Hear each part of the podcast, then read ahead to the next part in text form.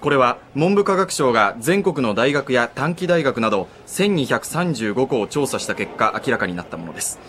それによりますと今月1日現在内定を取り消された大学生の数は全国323校で1113人に上ることが分かりました。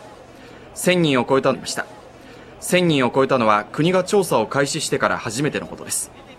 内定を取り消された大学生のうちおよそ40%が金銭の保証などを受け入れ示談に応じていますが28%が現在も就職活動中で13%の大学生で13%の大学生が留年を予定しているということが留年を予定しているということです。